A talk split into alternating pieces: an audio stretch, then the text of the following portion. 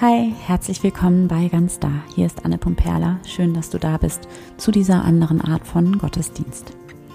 Heute haben wir wieder einen ganz besonderen Gast hier im Podcast, nämlich Jan Frerichs, Theologe, Autor, Visionssucheleiter und Gründer von Barfuß und Wild. Und damit darf ich heute wieder so ein wunder, wunderschönes, einfach großartiges Gespräch hier mit dir teilen. Und ähm, ich bin selber ganz begeistert. Ich könnte wirklich mein Leben damit zubringen, genau solche Gespräche zu führen über ja über alles Mögliche, über unser Menschsein letzten Endes, über dieses Leben, über äh, den christlichen Glauben und das, was das für uns bedeutet, über Gott, über Spiritualität, auch über Kirche. Und ähm, ja, wo einfach so vieles gesagt wird, was so ehrlich ist, was so sehr den Kern trifft, was so wahr ist und einfach nur inspirierend, was dich oder mich auf jeden Fall mitten ins Herz trifft. Und ich freue mich riesig, dieses Gespräch ähm, jetzt mit dir zu teilen. Bevor es losgeht, einmal ganz kurz der Hinweis, ähm, aber wirklich ganz kurz, nur ähm, einfach weil es auch schon Nachfragen gegeben hat. Das neue Ganz Da Journal ist fast ganz da. Nächste Woche ist es soweit und du kannst es dann über ganzda.de bestellen. Dieses Jahr ist es ein E-Book geworden. Ähm, das heißt, es gibt keine Versandzeiten.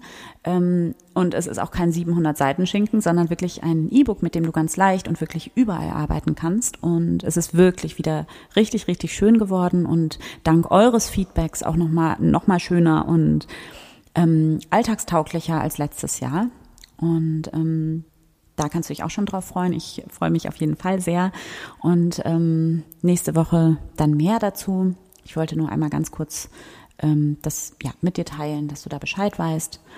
Und jetzt wünsche ich dir einfach ganz, ganz viel Freude und Inspiration beim Zuhören bei diesem Hammergespräch mit Jan Friedrichs von Barfuß und Wild.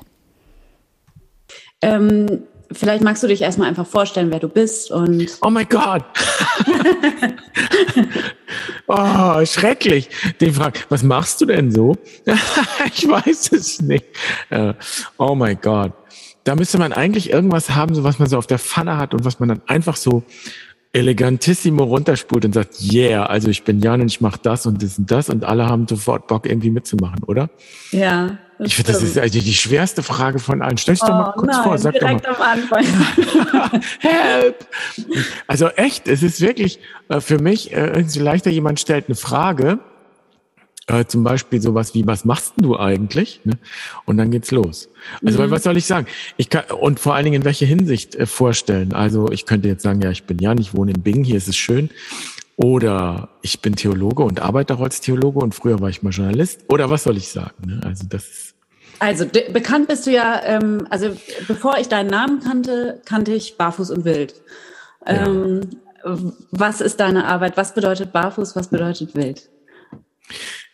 Also, ich bin, seit ich denken kann, auf dem franziskanischen Weg unterwegs und das hat mich immer begleitet. Und ich habe immer irgendwie nach einem Raum gesucht, in dem ich das ja verwirklichen kann, erforschen kann. Also eigentlich erstmal für mich. So. Und aus diesem Suchen, aus diesem persönlichen Suchen heraus ist Barfuß und Wild entstanden. Wie so eine, Berghütte, die ich selbst auf der Wanderung gern gehabt hätte. Mhm. Also wenn ich auf meinen Weg zurückschaue und was ich so gesucht habe und wie ich gesucht habe, merke ich eigentlich rückblickend, ich habe genau das gesucht, was ich jetzt mit Barfuß und Wild aufgebaut habe. Also einen Ort, an dem ich ähm, ja auch eine Spiritualität finde, die wirklich für Erwachsene ist, die mich also auch ernst nimmt als Mensch, die, die mir nicht irgendwas erzählen will vom Pferd und dann muss ich auf dem Pferd reiten, sondern die sagt, na finde deinen eigenen Weg. So. Mhm, mhm. Also, wo ich nicht etwas kopiere oder so und so mache, wie es die anderen schon immer gemacht haben, sondern wo ich eigentlich einen Raum betrete, in dem ich probieren kann, ja, was ist denn wirklich meins? Mhm. So, und natürlich auch, das ist das Franziskanische daran, wo ich eine einen Zugang finde zur Schöpfungsspiritualität. Also es hat mich immer schon fasziniert, ähm, Spiritualität als Schöpfungsspiritualität. Die Natur ist eigentlich der große Raum, in dem wir alle Leben, das ist der Kosmos. So, da gibt's ja auch nichts zu diskutieren. Da geht es erstmal nicht um die Frage, ob ich jetzt das Richtige glaube, sondern es geht einfach erstmal darum, wir leben in dieser Welt. Und wie lebe ich denn? Was ist denn der nächste Schritt, den ich mache? Ähm, wie kann ich die Herausforderungen bestehen, die das Leben so in meinen Weg legt und mir in den Rucksack packt? Da geht's ja nicht um katholisch, evangelisch oder sonst irgendwas, sondern es geht einfach erstmal um das Leben. Mhm. So, und das ist für mich eigentlich auch Schöpfungsspiritualität. Also mhm. wirklich an den Grund gehen, an die Quelle gehen, wo wir eigentlich alle im Kreis sitzen, um das Feuer rum, aber keiner weiß es besser, alle haben den gleichen Abstand. So. Mhm. Ist auch ein undogmatischer Raum, ist auch ein bisschen ein anarchischer Raum. Es gibt keine Herrschaft in dem Raum. So. Mhm. mhm. Und all das habe ich gesucht. Und weil ich es nicht so richtig gefunden habe, also mal hier und mal da, ähm, ja, oder was heißt nicht gefunden habe, irgendwie ist es dann so entstanden. Mhm. Mhm. Und würdest du sagen, dass du selbst jetzt auch weiterhin ähm, auf der Suche bist oder? Natürlich. Ja, also das ist sowieso klar. Ich finde die, die wichtigste Frage, die eigentlich Kernfrage, eigentlich auch eine gute Frage für den Anfang. An welcher Schwelle stehst du eigentlich gerade im Leben? Mhm. So, weil ich glaube, dass ähm, die Frage immer da ist. Ob die Antwort immer da ist, eine andere. Ob die Frage auch immer so im Bewusstsein ist, ist eine andere. Aber die Frage ist eigentlich immer da, weil wir stehen immer an einer Schwelle. Wenn wir eine Schwelle überschritten haben, stehen wir vor der nächsten. Und so ist ja das Leben. Von einer Schwelle zur nächsten, von einem Übergang zum nächsten. Mhm. Ähm, und jemand, der sagt, nö, ich stehe an keiner Schwelle, ist alles perfekt, hm, dann würde ich sagen, das gibt's gar nicht. Mhm. So. Mhm. Und perfekt ist sowieso keine Kategorie, ist genauso wenig wie nett. Nett ist auch keine Kategorie. Die Frage ist, an welcher Schwelle stehst du? Was ist gerade das Thema? Und natürlich, letztendlich, irgendwann stehen wir vielleicht vor der letzten großen Schwelle und das ist der Tod. Ne? Mhm. Mhm. Und so ist eigentlich, das ist auch schon Schöpfungsspiritualität, wirklich das Leben so zu betrachten als einen immer wieder neuen Übergang und immer wieder neu an der Schwelle stehen. Und plötzlich macht auch ganz vieles Sinn, was ich in der Tradition finde, wo es dann darum geht, ja, also den Tod zu überwinden oder die Angst vor dem Tod zu überwinden. Ich glaube, es ist gar nicht der leibliche Tod gemeint, die letzte Schwelle, sondern es ist eigentlich viel umfassender, das ganze Leben mit all seinen kleinen Toden und Übergängen gemeint. Und die Frage ist, wie bestehe ich da? Wie verabschiede ich mich richtig von dem, was definitiv geht? Mhm. Und wie kann ich auch das in den Blick nehmen, was immer neu kommt, denn jedes Ende hat immer auch einen Anfang. Mhm. Und das gilt für die ganz banalen Dinge und für die ganz großen Dinge. Das gilt für jeden Trau jeder Trauerprozess, da wissen wir das. Wir verabschieden uns endgültig und wir trauern ewig. Wir werden das nicht rückgängig machen können und doch wachsen wir in eine neue Situation hinein. Mhm. So, das sind die großen Übergänge.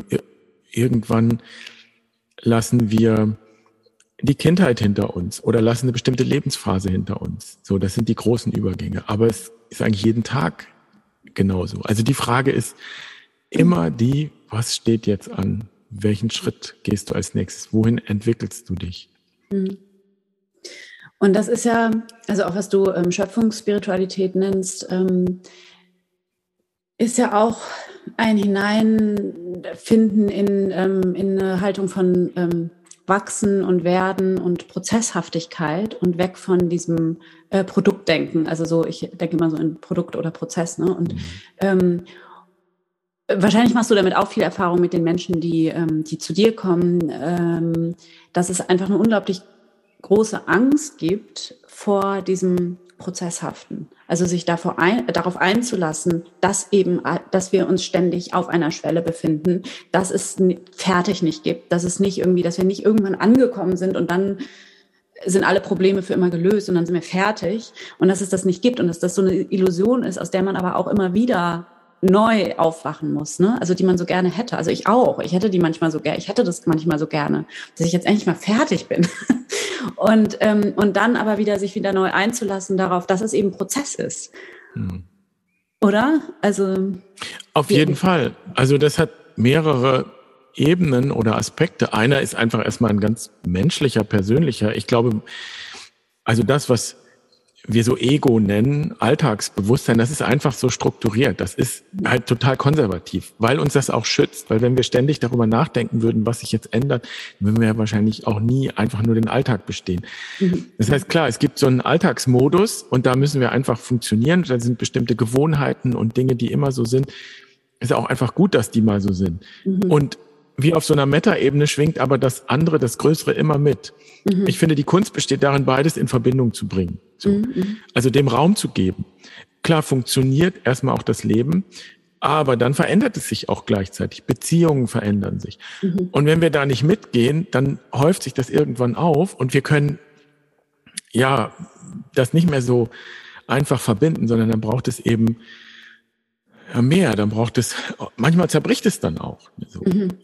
Ähm, und deshalb die Kunst ist, das beides, beide Qualitäten zu würdigen. Ego ist auch nichts, was ich abschaffen würde. Ich finde es super, dass es das gibt. Mhm. Alltagsbewusstsein, wir brauchen das. Mhm. Und gleichzeitig die Veränderung zu sehen, das zu betrachten, was eben Wachstum ist, was Entwicklung ist. Was uns oft dann noch daran hindert, ist schlicht und ergreifend auch in unserer christlichen Tradition, dass wir ständig hören und gehört haben und auch jahrhundertelang gehört haben, dass alles linear ist. Ne? So. Also wir bewegen uns auf so einer Linie von A nach B mhm. äh, und irgendwo dazwischen bist du. Und das Einzige, was äh, wichtig ist, ist am Ende, wenn du bei B ankommst, dass alles korrekt ist, damit du schön in den Himmel kommst. Ne? Mhm. Ehrlich, das glaubt keiner mehr. Mhm. Also es können Erwachsene auch nicht glauben, weil sie brauchen nur die Augen aufzumachen und rauszugucken und dann sehen sie, dass alles prozesshaft ist, dass alles sich in Zyklen bewegt. So, die Wahrheit über das Leben ist, dass es eben keine Linie ist, sondern dass es ein Kreis ist oder vielmehr eine Spirale, sich immer wieder dreht und dreht. Und deshalb immer wieder gehen wir durch den Kreis und und wachsen da drin. So, wir haben das einfach lange nicht gehört. Also man hat uns ja geradezu gelehrt und eingeredet, dass es darauf ankommt, einen perfekten Zustand zu erreichen. Mhm. Und das ist erstmal ist auch furchtbar anstrengend, das ist ja quasi eine Überblähung von Ego. Und es ist so eine, auch eine sehr introvertierte Spiritualität, die ständig äh, dich damit ähm, ja konfrontiert, wo du nicht perfekt bist und wo du noch optimierungsbedürftig bist. Wenn du prozesshaft denkst, ist ja völlig klar, dass du nie fertig bist. Du siehst das, was nicht perfekt ist, mhm. als die Bereiche, wo du wachsen kannst, ne, wo du dich mhm. entwickeln kannst vielleicht. Mhm. Was ist denn schon perfekt? Wer legt denn das Wert? Mhm. Äh, fest. Aber diese Spiritualität, diese lineare, die dich sozusagen ähm, ja zwingt, irgendwie auf diesen auf diesen Endzustand zu schauen, ja, die hilft natürlich nicht weiter, um, um äh, ja durch diese durch dieses Leben zu gehen. Mhm. Mhm. Und Leute, die das sehr propagieren, gibt's ja auch. Also ich bin ja katholisch und deshalb gucke ich natürlich, was machen meine katholischen Freunde. Wenn ich so auf die ganz orthodoxen und die ultraorthodoxen gucke, ja, irgendwann platzt dann das Säckel auf, ne? Und dann kommt all das ans Licht, was auch alles da war. So. Ja, ja. Also es hilft nichts, die Dinge irgendwo hinzuschieben und ähm, all das, was ähm, nicht ins Bild passt, irgendwo zu verbergen. Nein, es geht darum, das ins Licht zu holen. Es geht darum, das anzuschauen und zu schauen, okay, wohin bewegt sich das Ganze? Wohin wächst das? Was steckt wirklich dahinter? So. Ne? Mhm. Und das ist das, was du auch, also darum geht's bei deiner Arbeit, richtig? Mhm. Also da Menschen genau darin zu unterstützen. Auf jeden Fall. Ja. Also äh, der Ausgangspunkt für das Ganze ist ja die Quest oder Visionssuche, die ich mhm. einfach kennengelernt habe auf dem Weg. Ich war bei Richard Rohr in dieser Männerarbeit, der bietet ja so eine mhm. Initiation für Männer an und der mhm. kommt nun mal unten aus, ähm, ja, da hier ist New Mexico, da unten Südwesten der USA und da sind ja, ist ein sehr starker Bezug zu den indianischen Traditionen, also den indigenen ähm, weil die da einfach auch sind. Man hat die ja da quasi hinverfrachtet und äh, in Reservate gestopft und jetzt sind die da alle. Und das sind ja auch alles Christen, also heute. Mhm. Also da ist eine sehr starke Verbindung und so bin ich an diese Traditionen gekommen. Quest ist ja eigentlich etwas, was eben die nordamerikanischen Ureinwohner gepflegt haben. Mhm. Also ein, ein Ritual, ein Übergangsritual, ein Initiationsritual. Und das haben dann Menschen wie Richard Rohr entdeckt. Es gibt auch noch andere, auch, aus anderem Hintergrund, nicht unbedingt aus dem christlichen Hintergrund, die haben das weiterentwickelt, haben sozusagen eine moderne Quest gemacht, wo man vier Tage und vier Nächte in die Wildnis geht. Und das habe ich gemacht.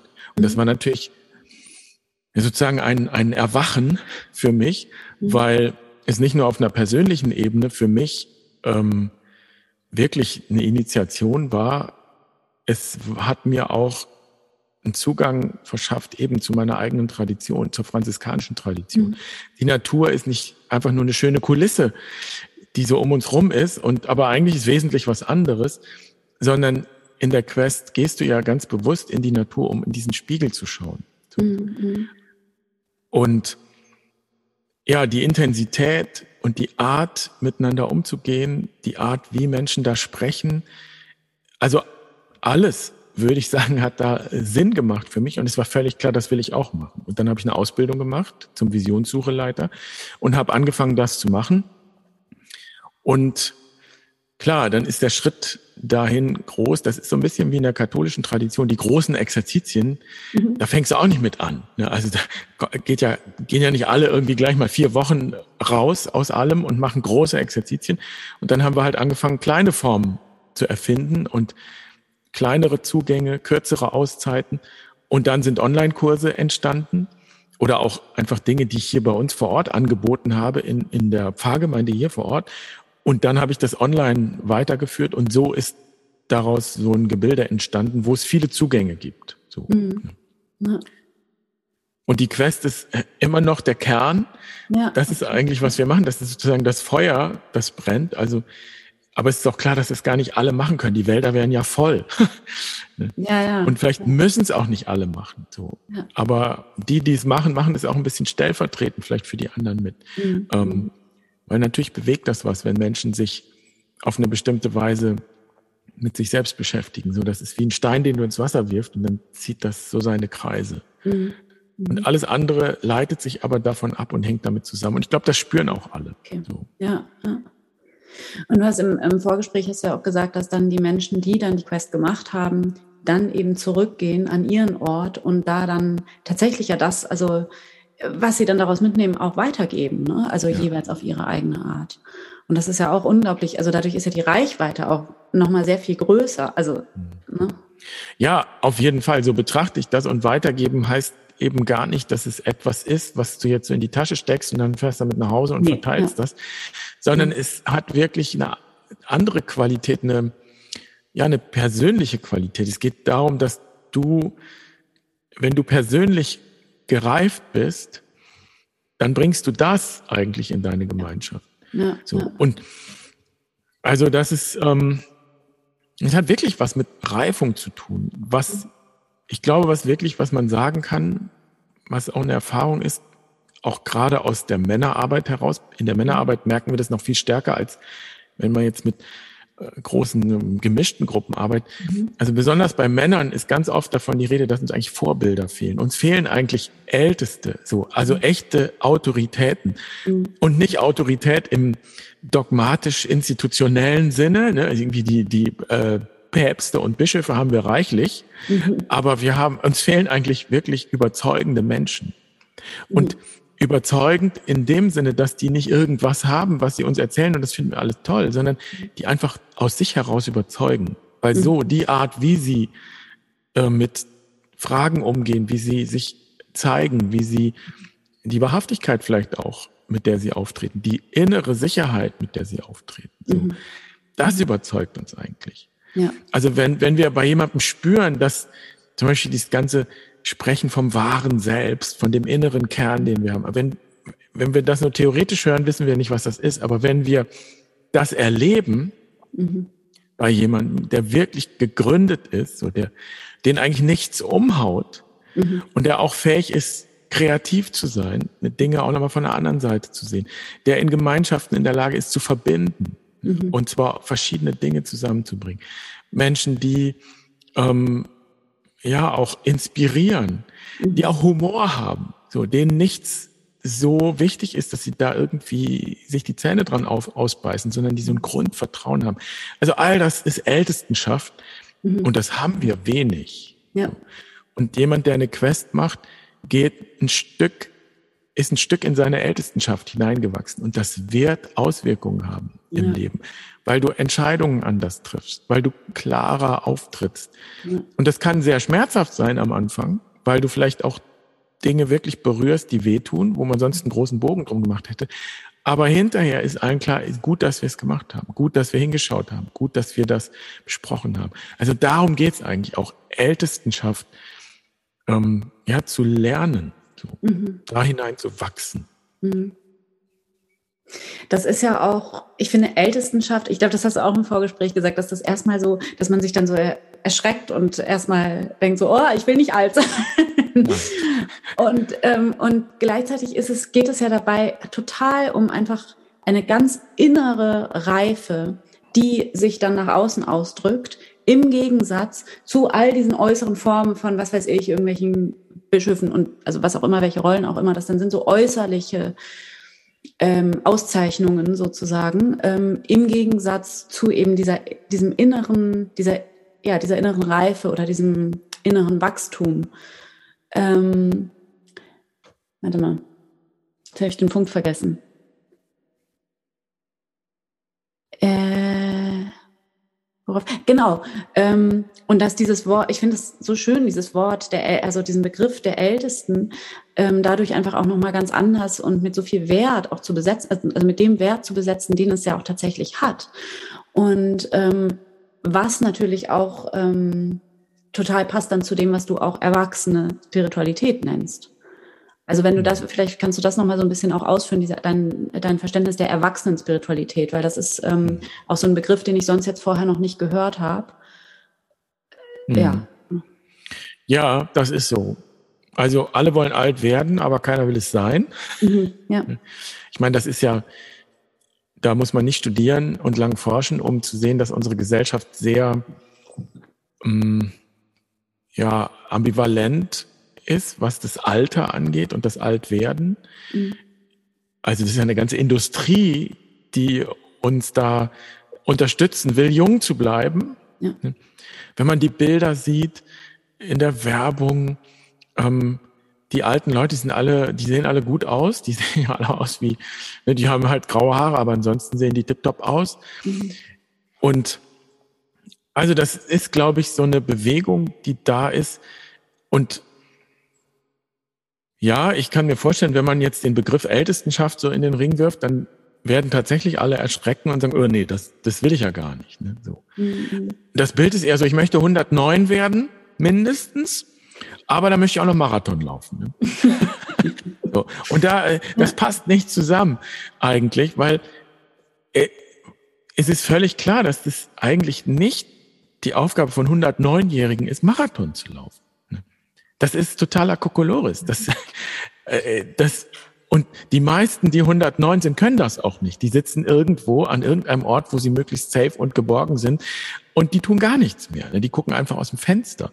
Und diese Qualität des Nichts-Tuns und Nichts-Müssens und Nichts-Nützens, mit der haben wir echt Probleme in unserer Kultur. Total, das ist, ja. das ist definitely so. Und interessant ist ja aber eigentlich, dass eben viele dann aber genau ähm, das suchen, ja, also die machen dann Kurse und meditieren und meditieren und meditieren. Mhm. Aber immer mit dem, äh, mit dem Ziel sozusagen, genau das, was sie eigentlich vermeiden, nämlich da zu sitzen, nichts zu nützen, nichts zu müssen. Genau das versuchen sie aber zu erreichen. Also das, das passt irgendwie. Total, stimmt, echt. Ja. So, ja, also eigentlich müsste man ja sagen, super, wenn du 109 wirst, dann hast du genau das erreicht, was andere meditieren 20 Jahre, um diesen Zustand zu erreichen. Oder auch, das ist jetzt wirklich ein bisschen ketzerisch, aber, und das soll auch nicht zynisch klingen, aber ich wünsche niemandem Demenz. Ich kenne ganz viele Menschen, die zum Beispiel mit ihren dementen Eltern leben müssen und irgendwie sich fragen, wie kann der Alltag aussehen? Ja. Und Demenz heißt eben genau das. Ich erinnere mich nicht mehr. Das ist ganz schrecklich. Ich falle in ein schwarzes, leeres Loch und weiß bestimmte Dinge nicht mehr. Ich kenne meine eigenen Kinder nicht. Aber wie kommen wir darauf zu sagen, das ist per se grundsätzlich immer ein ganz furchtbarer Zustand? Mhm. So. Mhm. Es gibt dann auch Momente, da sitzen die Dementer und sind einfach da und gucken. Und das ist ja auch wieder die Qualität, die wir eigentlich suchen, wenn wir meditieren. Mhm. Einfach da sein, einfach existieren. Mhm. So. Und das meine ich, also was wir da eigentlich haben, ist so ein, wir, wir, wir könnten zwei Lebenshälften unterscheiden, die erste und die zweite. So, mhm. Nicht unbedingt chronologisch zeitlich, sondern als Qualitäten. Mhm. Es gibt, wie bei Pflanzen, gibt zweijährige Pflanzen, die wachsen erstmal so in die Weite, machen so einen großen Wurzelstock. Das ist so die erste Lebenshälfte, wo wir wir selbst werden, wo wir uns was aufbauen, wo wir eine Identität aufbauen, wo wir, wo wir auch Besitz aufbauen. Mhm. So, davon ist unsere Kultur geprägt. Die zweite Lebenshälfte ist eigentlich so die Qualität des In sich Gehens, mhm. das Wesentliche finden. Das ist dann, wenn Pflanzen zum Beispiel dann aus diesem Wurzelstock wirklich eine Blüte bilden. Mhm. Mhm. Ne, so, und das zeigen, was sie eigentlich sind, ne, mhm. ihr Wesen nach außen kehren. So. Und das ist die zweite Lebenshälfte. Und mhm. das halten wir nicht richtig auseinander. Und diese zweite Lebenshälfte, das ist eigentlich Ältestenschaft. Mhm. So. Mhm. Und das kann, der Übergang kann eben Midlife Crisis sein. Das heißt, ich habe alles geschafft, ich habe alles, dann kommt so eine Langeweile auf. Mhm. Oder, oder es türmen sich die Fragen auf, es kommt eine Krise, alles bricht zusammen. Also wie auch immer der Übergang ist, aber mhm. irgendwann kommt die Frage, was ist eigentlich wesentlich? Und dann will es mich in diese zweite Lebenshälfte ziehen. Mhm. Kulturell sehen wir das aber nicht. Wir sehen darin keine Qualität. Wir fürchten das dann wie die Pest mhm. und versuchen dann krampfhaft in der ersten Lebenshälfte zu bleiben. Mhm. So. Und wie gesagt, es geht nicht um ein bestimmtes Alter. Also meistens ist es so, dass man erstmal bestimmte Anzahl von Jahren erreicht, sondern es ist eine Qualität, die in dein Leben kommt. Das ist so wie ein Gefäß zu haben und einen Inhalt zu haben. Ja. So in zwei verschiedene Qualitäten. Beide braucht es, weil ohne Gefäß geht mhm. dir der Inhalt flöten, der zerrinnt dir zwischen den Fingern. Aber ohne Inhalt macht auch das Gefäß keinen Sinn. Ja, ja. Und das ist unsere Kultur. Wir, wir konzentrieren uns voll auf das Gefäß, ja. voll auf das Äußere, versuchen das zu erhalten, versuchen das schön zu machen und meinen, das wär's dann schon. Aber ja. eigentlich wissen wir, es geht, was ist denn da drin? Was löscht meinen Durst? Was stillt meinen Durst? Was, was ergibt wirklich Sinn? Wofür ist denn dann das Gefäß überhaupt da? Ja, ja, ja. Und das, und deshalb sollten wir eigentlich umgekehrt, ich glaube auch nicht, dass es so ist. Ich glaube, dass wir eigentlich sehnen wir uns nach Ältestenschaft. Und wenn wir wissen, was das bedeutet, dann wissen wir genau, ja, das wollen wir eigentlich haben. Ja. So. Und es würde uns auch total entlasten, weil dieses ganze Gerenne und Gemache und Getue und müssen, müssen, müssen, würde dann aufhören. Ja. So. Und dann würden wir vielleicht auch gar nicht mehr so viel meditieren, weil wir merken, wir müssen das gar nicht, weil es ja um die Qualität geht und nicht um die Quantität der Stunden. So, wenn ja. ich dann habe ich eine Meditations-App und dann kriege ich noch ein Sternchen, wenn ich noch eine Stunde meditiert habe. Das ist voll Logik der ersten Lebenshälfte. Ich habe schon 27 Diamanten meditiert. Super, Glückwunsch. weißt du, und andere gehen fünf Minuten in den Wald und sind in der Qualität so. Ja. Das ist ja eine natürliche Qualität, die da ist. So. Mhm, mh. Und wie können wir das in unser Leben holen? Und nicht erst, wenn wir eben 109 sind und wir gar nichts mehr können, als nur noch da sein. Wie können wir das vorher mhm. reinbringen ins Leben? Mhm. Weil die Welt das braucht. So, mhm. es ist auch ein bisschen die Großelternqualität. Und jeder weiß, dass Eltern und Großeltern, das ist ein Unterschied. Ne? Eltern sorgen dafür, dass es weitergeht und die kümmern sich um alles und da geht es auch streng zu, die müssen auch Grenzen setzen. Mhm. Großmütter und Großväter, da entsteht so ein Raum. Mhm. Ja. um den geht es eigentlich. Mhm. Ja, das ist echt ein gutes Bild. Also mit dem Gefäß und dem Inhalt. Ähm, genau, und dann ist es aber ja schon auch so, dass, also ja, zum einen, also wie du sagst, auch, dass dann halt die ganze Zeit an dem Gefäß sozusagen noch so rumgebastelt wird und er ist immer noch nicht, das Gefäß ist noch nicht schön genug und noch nicht gut genug und es muss noch besser sein und größer und so.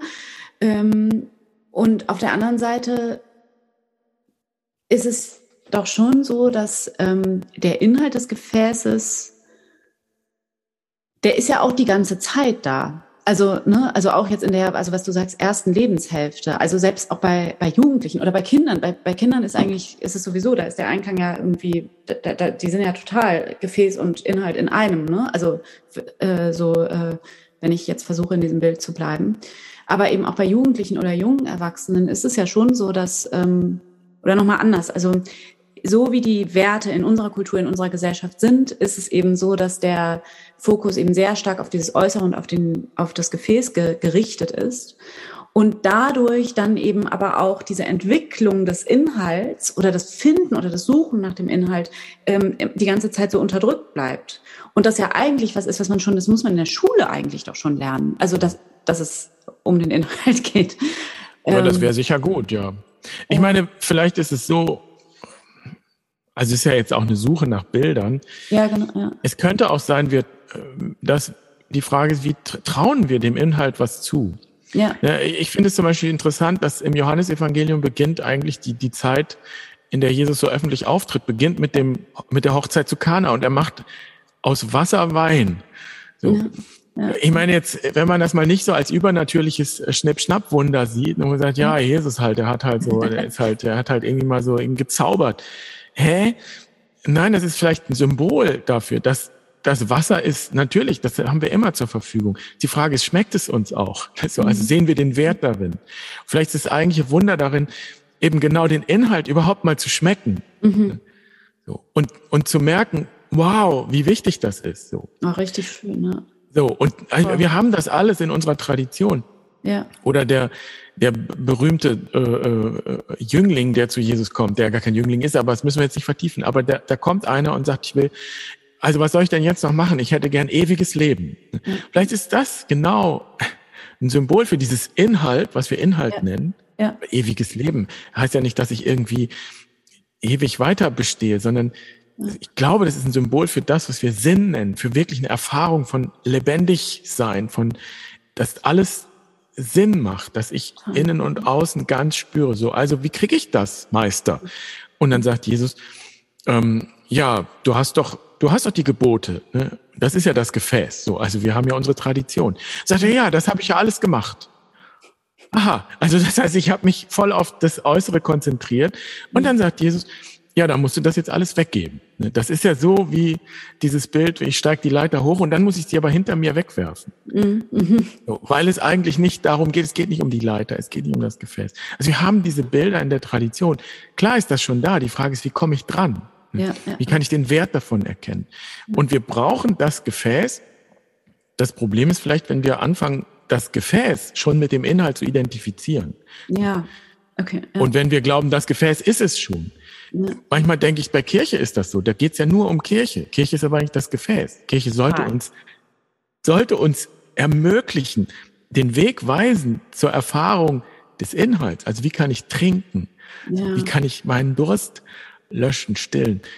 Also, ja, ja, ja, aber dann geht es nur noch um das Gefäß und ob das richtig ist und so weiter. Und, und, und, alle Risse werden schnell gekittet. Dabei könnte an den Rissen könnte ja was rauskommen dem Gefäß. also wir müssen vielleicht gerade zu den Rissen hingehen und sagen, ja, Chance, ne, da könnten wir den Inhalt finden, um das, was es wirklich geht. Also wir haben alle diese Bilder, wir haben alle ähm, diese, dieses Wissen und das ist, es geht am Ende geht es nicht um Wissen im Sinne von das, was ich haben kann. Es geht um Weisheit, das, was wir sind, was uns wirklich ausmacht, was uns den Sinn des Lebens spüren lässt, nicht haben lässt und in die Tasche stecken, sondern spüren, dass wir unser Lebendigsein spüren und dass das Ganze einen Sinn ergibt und dass wir uns als Teil fühlen und einfach existieren so, ne? und auch auch in der Freude existieren, die ja eigentlich in diesem Kosmos die Quelle von allem ist. So. Also die, das ist alles Freude. Ja. Warum ist da überhaupt was? Aus Freude, aus Liebe. Ja. So. Ja. Auch richtig schön. Mhm. Ja, let's go there. Echt. Naja, total. Ja, naja, und klar, und dann kommt, ja, aber was ist, wenn ich krank werde? Und das ist, das ist es ja eben. Das Geheimnis ist, das ist das Seltsame und das Mysteriöse. Aber es ist ein Mysterium und das will gelebt werden. Die Zugänge zu dem Inhalt sind eben nicht ist nicht nur Liebe und Freude und das Schöne, sondern auch die dunkle Seite, auch der Schmerz, mhm. das Schwierige, das Herausfordernde ist mhm. eine Tür zum Inhalt. Also gerade der Riss vielleicht. Ja, Mit jedem genau. Übergang genau. ist auch Schmerz verbunden, ist auch Abschied verbunden. Mhm. Und das ist nicht leicht gesagt. Das ist, es geht auch nicht darum, das ähm, zu suchen. Das brauchst du auch nicht suchen, weil es kommt von ganz alleine. Ja, naja. Ja. Die Frage ist ja, wie gehe ich damit um? Wie kann das ähm, was eben auch negativ ist. So, wie können wir das betrachten als ähm, Teil des Ganzen, das trotzdem dazu beiträgt, dass etwas lebendig ist. So. Und wenn wir, wir wissen es ja eigentlich, wenn wir in die Natur schauen, der Tod ist die Voraussetzung für Leben. Wenn wir nicht sterben würden, wenn nicht etwas sterben würde in der Welt, gäbe es ja kein neues Leben. Mhm. Mhm. Also in der linearen Spiritualität haben wir furchtbare Angst vor dem Tod, mhm. weil wir das Gefühl haben, es geht etwas verloren. Wenn wir zyklisch denken, dann macht Auferstehung plötzlich Sinn, weil wir erleben das ständig. Ja. Es findet dauernd statt. Mhm. Wir dauernd in beiden Qualitäten leben. Es gilt, etwas zu verabschieden und loszulassen, damit etwas Neues beginnen kann. Mhm. Total, ja. Wie geht das, dass man, dass man das, also das ist so, dass, also so eine Frage, die mich immer beschäftigt, ähm, dass man sein Herz nicht zumacht. Also, dass man nicht sozusagen festhält, dass wenn man, wenn Trauer kommt und Verlust und, ne, also an jeder Art von Schwelle, auch an den kleinen, ähm, und diese sogenannten negativen Gefühle dann damit aufkommen, dass man dann eben nicht die Erfahrung vermeidet, die schlechte Erfahrung, die vermeintlich schlechte, sondern dass man, dass man da ist, es erlebt, ganz erlebt und das Herz offen lässt dabei. Das ist ja die, das ist ja die Frage, wie das geht, oder? Mhm. Ja, aber das ist ja echt sau schwer. Also ja. Ähm, eine, man, man sagt ja so schön, Not lehrt beten. Ne? Mhm. Das ist ja so irgendwie auch so ein, manchmal auch ein zynischer Satz, ne? weil man eigentlich wünscht man jemandem die Pest an den Hals, damit er endlich mal aufwacht. Mhm. Und zugleich ist das aber auch eine Erfahrung. Manchmal braucht's, braucht das Ego einfach die Fakten, mhm. dass es so nicht mehr geht, dass die alten Konzepte nicht mehr tragen. Mhm. Weil das Ego ist konservativ ne? und das möchte, das sitzt lieber im dunklen Keller, weil da weiß es, das ist aber sicher. Mhm. aber ich, wenigstens der Keller ist sicher. Mhm. Aber du siehst kein Sonnenlicht. Egal. Aber ich weiß, wo ich bin und das ist safe. Ne? Ja, weiß nicht, was, manchmal fragt man sich als Außenstehender, was muss eigentlich noch passieren? Mhm. mhm. Aber das ist eigentlich die Übung. Zu erkennen, es ist ein Gefängnis, aber der Schlüssel steckt von innen. Ich kann den einfach umdrehen. Es ja. auch, sind auch die alten Bilder der Mystiker, ne? die sagen, do it. Mach auf. Ja. Du, es ist deine Entscheidung. Ne? Ja. Und wie das geht, gute Frage. Ich meine, vielleicht sind dafür genau diese Übungen da. Ähm, mhm. Meditation, also immer wieder üben, zurückzutreten, ein bisschen durchlässig zu werden. Also mhm. das Ego durchlässig zu machen. Nicht beseitigen ist ja auch gut, dass wir diese Festigkeit haben. Mhm. Aber Durchlässigkeit ist, finde ich, ein super Wort, Total. weil dann scheint es hier und da durch. Ne? Mhm. Ja. Vielleicht, ja, wenn du vielleicht willst noch mal was zu deinem Weg sagen. Also wie, ähm, wie kommt es, dass du jetzt machst, was du machst? Also du hast ja schon angedeutet, durch deine eigene Suche. Es ist dein, deine eigene Suche, die zu dem geführt hat, was du jetzt machst. Aber genau, du warst, ähm, du warst Franziskaner und bist immer noch auf dem franziskanischen Weg, so. Und du bist dann danach, also du hast es ja in dem Vorgespräch auch ähm, gesagt, dass zum Beispiel in Assisi dann, dass du gar nicht, dass ihr gar nicht, also du gar nicht draußen warst. Und du warst du dann danach bei Richard Roy und hast da die Quest gemacht? Hm. Ja, also ich würde sagen, ähm, wenn ich so überlege, ich bin, ich war fünf Jahre Franziskaner, ich habe Theologie studiert und dann bin ich irgendwann ausgetreten. Mhm. So, aus verschiedenen Gründen. Ähm,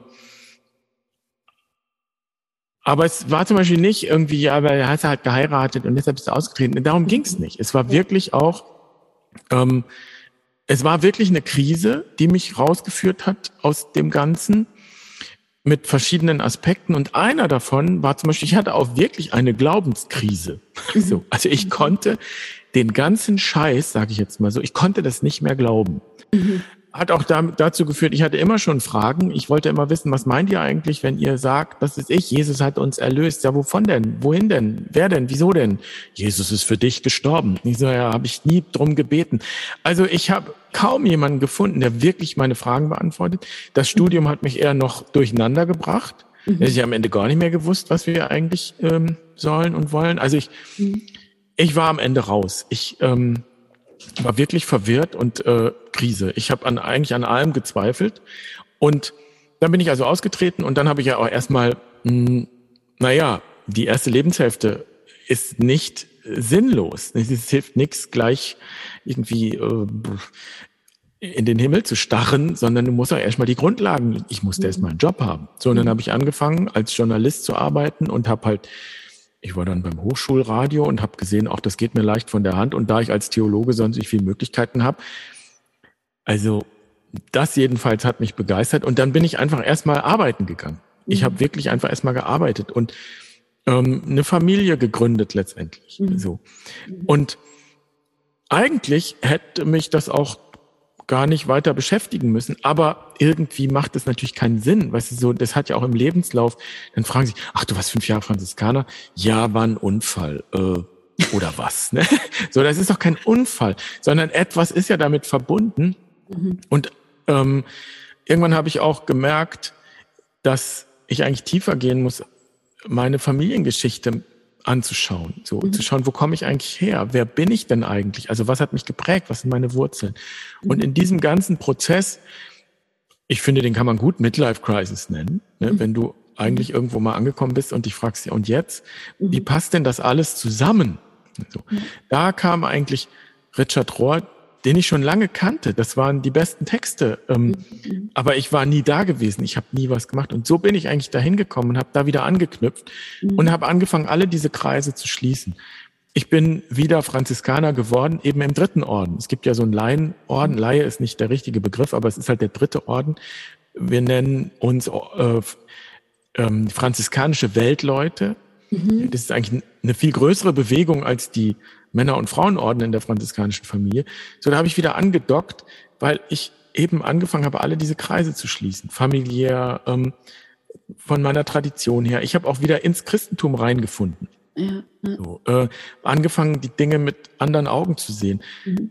Und ich würde sagen, das ist so ein Übergang von erster Lebenshälfte in zweite Lebenshälfte. Also was vorher keinen Sinn gemacht hat, ist plötzlich interessant geworden. Mhm. Nicht als Tradition im Sinne von Bürde, das muss ich alles verwirklichen, Gott, das muss ich alles noch lernen. Das war so mein Lebensgefühl in der ersten Hälfte oder in dieser Qualität.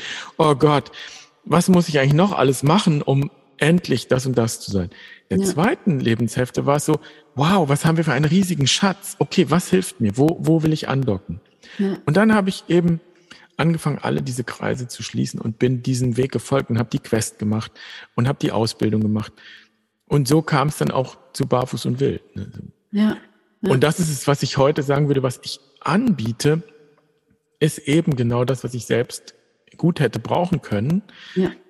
Andererseits sage ich auch, vielleicht hätte ich es gar nicht erkannt als das, was ich brauche. Aber ich weiß, dass die, die kommen, ne, die wissen genau, was sie da suchen. Ja. Weil sie haben einen Hunger, den sie sonst nicht stillen. Und das erstaunt mich auch. Aber ja. es ist so. Ja. Und heute erinnert mich das ein bisschen an die franziskanische Geschichte, die es ist für mich wie ein Spiegel, die franziskanische Geschichte. Wenn du dir anschaust, wie Franz von Assisi, ich will mich nicht vergleichen mit Franz von Assisi, würde ich nie wagen, um Gottes Willen. Andererseits gibt es so eine strukturelle Ähnlichkeit. Die, diese ganze Bewegung hat auch außerhalb der Stadtmauern angefangen. Mhm. Mhm. So, nicht in den Stadtmauern, außerhalb. Mhm. Also nicht da, wo die Ressourcen waren, wo das Geld war, wo, wo die Definitionsmacht war, sondern draußen, wo mhm. die einfachen Leute lebten, wo viel Platz war, wo äh, eigentlich keiner hin wollte, weil man dachte so, nie da. So, und so empfinde ich das heute auch. Mhm. Ich bin im Internet unterwegs, da ist reichlich Platz, ne, das ist so wie so eine große Wildnis. Ja, äh, mhm außerhalb der Stadtmauern, so die großen Institutionen merken gerade, dass da was abgeht. Mhm. Ne? Also sind noch gar nicht da. Kirche kreist total um sich selbst und fragt sich, ob wir jetzt vielleicht nur noch eine Kathedrale bauen, weil wir können uns keine zwei mehr leisten. What? So. Ne? Mhm. Ne? Ähm, also lass es uns machen. So verstehe ja. ich auch die, den franziskanischen Impuls. Ne? Lass es uns tun. Und das ist Kritik. Das ist Fundamentalkritik ja. aber eben nicht im Sinne von, ich arbeite mich daran ab, ich werfe irgendwem was vor, sondern ja. wir machen es einfach. Ja, das ist so gut, das tut so gut, das zu hören, aber ich finde es so toll. Also, weil ich, und ich finde, es, es wird unfassbar viel darüber geredet, wie Kirche, warum Kirche nicht so gut ankommt wie Harry Potter oder ähm, und was wir denn da jetzt tun können. Oder ähm, Fußballstadien sind doch auch voll mhm. und so weiter und so fort. Und es wird so viel Energie darauf verschwendet, anstatt einfach zu machen, also es einfach anders zu machen so ne, das ist genau, also das ist auch das weswegen ich mache, was ich mache. Weil ich einfach keine Lust habe, da zu sitzen und drüber zu reden. So. Also das ist mir auch zu, also zu intellektuell im, im, ne, in dem Sinne von, ähm, ja, es halt dann einfach dem, dem Tun auszuweichen. Also dann halt einfach machen. Also richtig gut. ja. ja, und vor allen Dingen auch, ähm, ist mir jetzt neulich nochmal aufgefallen, wenn Jesus irgendwen trifft, ist die erste Frage, was will, was, was kann ich für dich tun? Ne? Ja. Aber ich mir neulich gedacht, wenn ich äh, Kirche manchmal so sehe, ich, also nur vor Ort hier, die erste Frage ist nicht, was kann ich für dich tun, sondern was kannst du für mich tun? so, ne? Also gehörst du überhaupt zu uns? Ja. Also bist du, Moment mal, bist du auf der Liste? Hm, nee, sorry, du bist ja gar nicht auf der Liste. Du bist ja ausgetreten. Äh, da können wir leider nichts für dich tun. Äh, what? Mhm. Oder man macht dann so ein extra, also es ist schon auch aus franziskanischer Sicht echt seltsam. Ähm, jetzt war hier gerade am Wochenende war hier äh, Kirmes und dann ist auch Gottesdienst, Kerb, Gottesdienst. Und die Predigt bestand darin, uns über den pastoralen Weg aufzuklären, der hier im Bistum Mainz äh, ähm, in Gang gesetzt wurde, weil eben weniger Personal da ist, müssen alle Strukturen zusammengelegt werden. Also skurriler hätte es nicht sein können. Mhm. Der Pfarrer äh, hat vorne gestanden und, und den Leuten, die da saßen, auf dem Kirmesplatz draußen und gefeiert haben mit Chor und Musikvereinigung. Es war Halligalli, es war wirklich ein schönes Fest. Dann gesagt, ja, wir haben festgestellt, die Volkskirche stirbt und deshalb können wir das alles so nicht mehr machen. Und sie werden auch künftig nicht mehr Pfarrei sein, sondern es wird nur noch eine große Pfarrei geben. Aber keine Sorge, alles wird gut, denn wir wollen eine Kirche des Teilens und für die Menschen sein. Ich so, what? Es ist schon der erste Satz, die Volkskirche stirbt. Ich meine, da sitzt sie, ne, lebendig, schon mit dem ersten Bier in der Hand, aber so ist es halt. Ja, ne? ja, ja. Also selbst die Jugend war da, die, die sonst nie in die Kirche geht, aber alle saßen da, die Musikvereinigung hat gespielt, wir haben mit dem Chor gesungen und da stellte sich hin und sagt, die Volkskirche ist tot. Ich wollte aufstehen, das Mikrofon nehmen und sagen, also wir fühlen uns alle ziemlich lebendig. Nur mal so. Ne? Ja. Also die, die, das ist ganz seltsam, was da gerade abgeht. Mhm. Und ähm, es ist auch schmerzhaft, weil es natürlich ähm, ja, viele Möglichkeiten gibt, die leider verloren gehen durch Entscheidungen, die in Kirche getroffen werden, Dinge, die aufgelöst werden, mhm. wo man denkt, warum eigentlich? Wenn man kooperieren würde mit Gruppen in der Gesellschaft, könnte man auch Immobilien zum Beispiel ganz anders nutzbar machen. Mhm. Aber die Perspektive ist halt oft auch, ja, was können die alle für Kirche tun? Wer gehört noch dazu? Wie können wir uns sammeln? Und wo, wo können wir uns dann als heiliger Rest treffen? also so kommt es mir vor manchmal. Ja, ja. Ähm, da fällt irgendwas auseinander. Ich, ich habe mhm. auch keine Lösung dafür. Ja. Ähm, ich weiß auch nicht, wie das aussehen kann. Ich weiß nur, dass das mit der Ältestenschaft, das wäre für mich so ein Punkt. Wir können das auch nicht alles von denen erwarten, die die Entscheidungen treffen und die irgendwie in Amt und Würden sind. Mhm. Es müssen auch die Leute Verantwortung übernehmen vor Ort. Mhm. So. Mhm. Und da ist irgendwas nicht ähm, ja, sagen wir mal, da ist was verloren gegangen. Da fehlen eben auch die Leute, die aufstehen und sagen, so, jetzt machen wir das mal so, weil wir wollen das. Oder die das einfach abfragen, die sammeln, die, die zusammenbringen, mhm. so, die Verantwortung übernehmen für das, was vor Ort ist. Mhm. Und die fehlen auch nicht nur in Kirche, sondern die fehlen oft auch gesellschaftlich. Wie viele mhm. Orte gibt es, wo es, wo es gar keine Parteien mehr gibt, weil einfach keiner mehr nachwächst? Mhm. Mhm. So, dann sind da irgendwie noch zwei Mohikaner übrig und das ist dann die CDU. Und dann gibt's die SPD, die regiert. Und die sind dann auch irgendwie traurig, weil das ja keine Demokratie mehr ist, weil es gar keinen Wettbewerb mehr gibt. Also so, äh, mhm. ich glaube, das ist etwas, was, was man durchaus auch größer betrachten kann. Mhm. Ja. Und so ist dieses, es geht nicht bloß um das spirituelle, persönliche Wohl, dass ich noch so eine Erfahrung mache, sondern es geht wirklich darum, den Platz einzunehmen im Leben. So. Ja. Also ja. erste Lebenshälfte ist das Leben für mich, zweite ist ich für das Leben. So. Ja. ja. Und dieses Ich für das Leben, das ist nicht furchtbar anstrengend, nicht weil du noch irgendwas Tolles leisten musst. So ist es das Denken immer. Die Rentner ja. sagen dann hier, ach, lass das mal die Jungen machen, die haben mehr Kraft. Es geht nicht um Kraft, es geht um Sammeln, es geht um Gespräche ermöglichen, Räume schaffen, so nicht alles machen, machen, machen, sondern auch mal hören, ne? also wirklich hören, mhm. zulassen, dass auch Dinge benannt werden können. Das ist ja nicht in dem Sinne eine, eine Anstrengung, sondern es ist eigentlich eine Nicht-Anstrengung. Also ich muss eigentlich bestimmte Dinge lassen, um für, für das Raum zu schaffen. Total. Ja. Und auch, ähm, das knüpft auch ganz gut an an das, was du vorher gesagt hast, ähm, eine, also wach zu werden ähm, und eine Wertschätzung auch zu finden für das, was da ist. Also sowohl in den eigenen persönlichen Wurzeln, in der persönlichen Geschichte, als auch in der Tradition, als auch in der Gemeinschaft, einfach wach zu sein und, und, und ähm, ja, auch diese Wertschätzung zu haben, auch die Wertschätzung für sich selber dann an der Stelle und zu sehen, nee, ich muss eben nicht, ich, ich, wenn ich da bin, ich bin, dann ist das genug. Das ist schon okay so. Also, ne, und das ist ja auch das, was so kollektiv einfach so fehlt. Also, wo, wo so viele Menschen einfach so, so krasse Selbstzweifel haben und so sehr da drin gefangen sind in diesem, ich muss noch mehr werden und mehr machen und der Behälter muss besser werden oder was auch immer und der Inhalt, was ist, wenn der Inhalt gar nicht so toll ist ähm, und so weiter und dann halt dahin zu kommen, zu sagen, nee, das ist, es ist genau richtig und gut, genau so. Hm. Das ist schon okay, einfach da sein und ähm, ja, ja, das ist halt auch dieser Prozess, ne? Da, ja, und das, das Leben nehmen. Ne? Ja. So wie es kommt. Mhm. Ich, ich denke daran, das hat gar nichts mit Kirche zu tun, da geht es um ja. Leben, Lebenstüchtigkeit. So. Ja. ja. Ähm, hier ist das so, ich nehme mal einen ganz schlimmen Fall vor ein paar Jahren. Da ist hier in der Familie ein Unfall passiert und da ist in der Küche ein Schrank umgefallen und dann sind ist äh, zwei Zwillinge quasi erschlagen worden und der eine ist gestorben. Oh der ganze Ort, es war wie unter so einer Glocke. Hm. Mhm. So. Und dann wie gehen wir damit um? Na, mhm. erstens ist das ein Ort, wo wir auch Kirche plötzlich wieder brauchen, mhm. weil es war gut, dass dann jemand da war, der das in Worte gepasst, dass wir äh, eine Beerdigung gemacht haben und so weiter. Mhm. Aber das ist es ja auch noch nicht.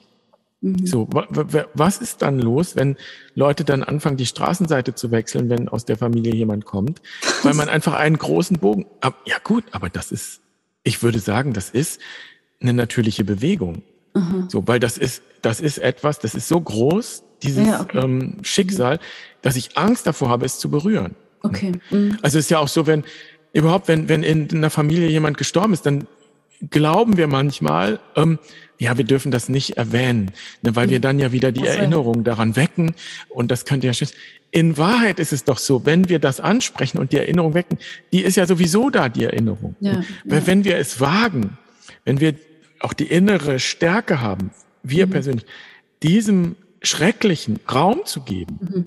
dann haben wir nichts an dem Schrecklichen geändert. Ja. So, aber es ist schon ein Wert, dem Raum zu geben, das zu, ja. zu sehen, zu akzeptieren, weil es uns gut tut, die Dinge anzufassen, die sind. Mhm. Ne? So, mhm. und weil so eine Familie, so ein Mensch, der sowas Schreckliches erlebt, dann weiß ich, bin ich alleine damit. Ja, genau. Ja. Und das schieben wir gerne so in den pathologischen Bereich und da muss man gleich eine Therapie machen oder irgendwas.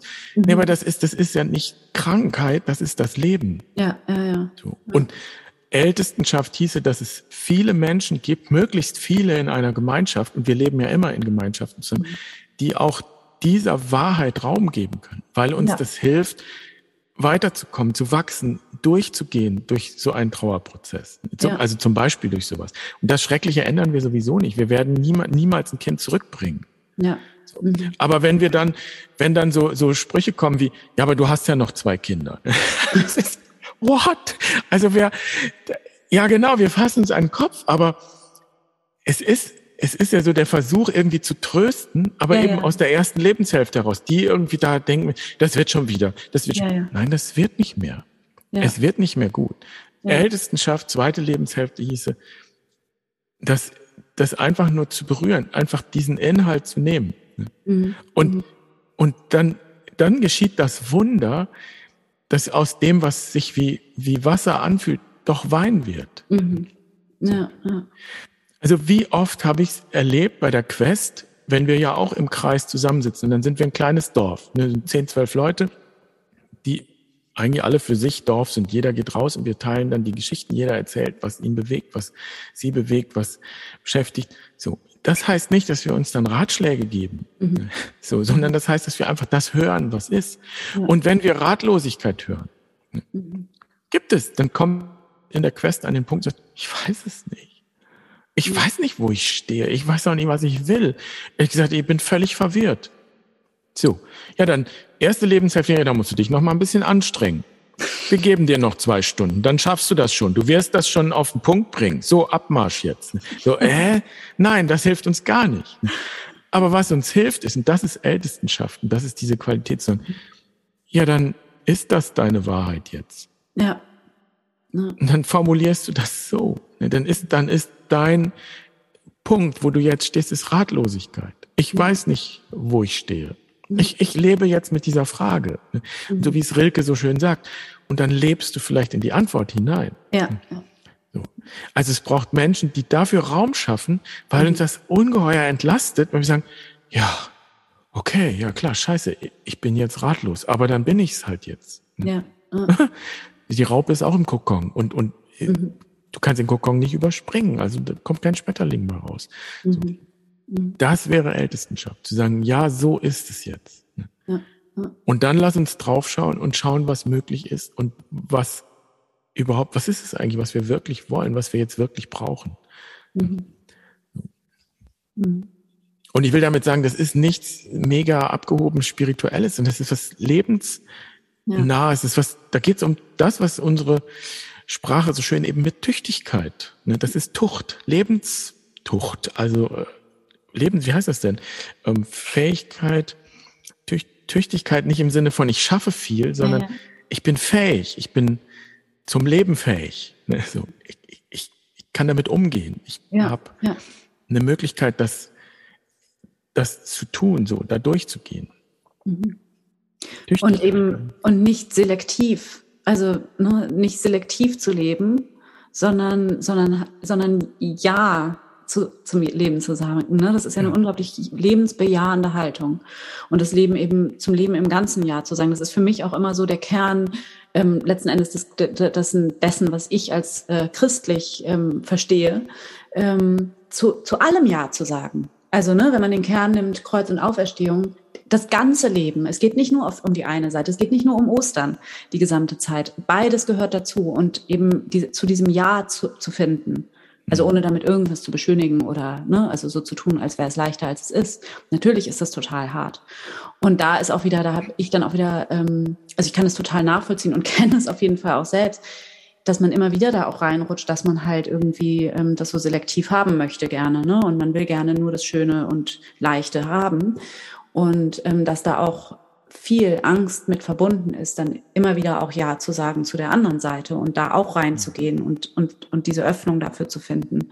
Aber das ist die Aufgabe. Und ich glaube, das ist auch das, was ich so bedauere, was ähm, eben verloren geht, ähm, was in dem Christlichen eben so eigentlich drin steckt, ne? Und was viel mehr auch präsent sein könnte, gesellschaftlich. Auf jeden Fall. Mhm. Ich meine, es gibt ja so ein schönes Wort, äh, Schatten und Schattenarbeit. Mhm. Und das ist auch etwas, was es ist eine erwachsene Qualität. Ja. Kinder machen keine Schattenarbeit. Ist, ja. Aber Erwachsene machen das so. Jede ja. Initiation hat damit zu tun, sich mit dem Schatten zu konfrontieren, weil wir wissen, dass wir beides brauchen, Licht und Schatten, damit etwas ganz sein kann. Es ist ja, auch Tag und Nacht so. Und insofern, ähm, ja, pff, wenn du es aus der Perspektive betrachtest, ist das Christentum total interessant. Es bietet unglaubliche Bilder an und Geschichten an und Erfahrungen an, die ja genau davon handeln. Wie gehe ich um mit dem, was äh, mir widerfährt, was in meinem Rucksack steckt, was unter Umständen grauenhaft ist? Wie, wie kann ich damit leben? Mhm. So. Es geht nicht um, um irgendein metaphysisches Auferstehungswunder. Also mir hilft das nicht. Das ist eine sehr kindliche Perspektive darauf. Ja. Sondern erwachsen betrachtet heißt das, Auferstehung tiefer verstehen. So, das ist ein Prozess. Ja. Inkarnation ist ein Prozess. Und die Verheißung ist es am Ende von Inkarnation immer Tod und Auferstehung stehen. Es ist immer Werden und Vergehen. Vergehen und Werden, Werden und Vergehen. So, mhm. also wer bin ich in diesen Prozessen? Ja.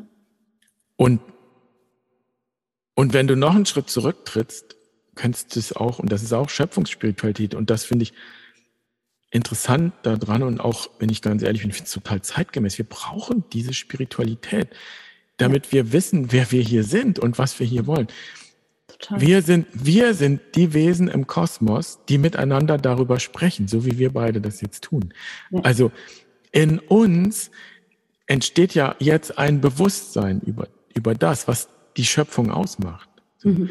Also man könnte sagen, das Universum kommt sich in unserem menschlichen Bewusstsein selbst zu Bewusstsein. Weil wir sind das ja alles. Es gibt nur einen Kosmos. Ja. So. Ja, ja.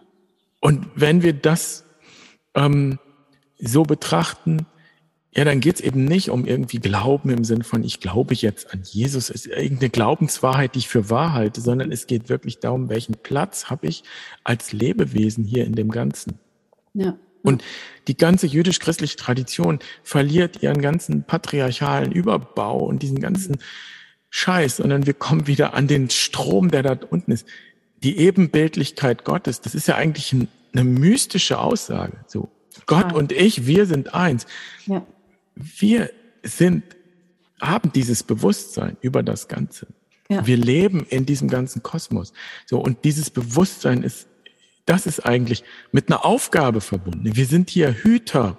Das steht so im Schöpfungs, in den Schöpfungserzählungen. Wir sind die Hüter des Gartens. Es liegt auch in unserer Verantwortung, dass es ein Garten bleibt. Ne? Alles, ja, total alles ist darauf angelegt, dass es ein Garten ist. So. Ja. Also let's do it. Und deshalb geht es nicht bloß um so ein bisschen Glaubensschischi, mhm. sondern es geht wirklich darum, welche Entscheidungen treffe ich als Mensch, ja. als Unternehmer, als ähm, arbeitender Mensch in, in dieser Welt. Wir brauchen Älteste, die, mhm. die weit blicken können, die Entscheidungen treffen, die nachhaltig sind. Mhm. Also. Ja. Ja, und es wäre toll, wenn das äh, äh, zu einer Bewegung würde. Ne? Mhm. Vielleicht gibt's die auch schon. Ich glaube, ich sehe die auch. Das ist halt nicht so eine große Bewegung, sondern es sind viele kleine Orte, mhm. wo sich so Netzwerke bilden, kleine Kreise bilden. Und so, so sehe ich auch Barfuß und Wild. Das ist nicht die, die Hütte, die eine, in die jetzt alle rein müssen, sondern ja. es ist ein Ort, mit, verbunden mit ganz vielen Orten, wo auch in eine ähnliche Richtung gelebt und gearbeitet wird, wo die Tradition betrachtet, wo Älteste rauskommen, sag ich mal so. ne? ja. So, ein Netzwerk. Wir brauchen ein Netzwerk. Ja, total.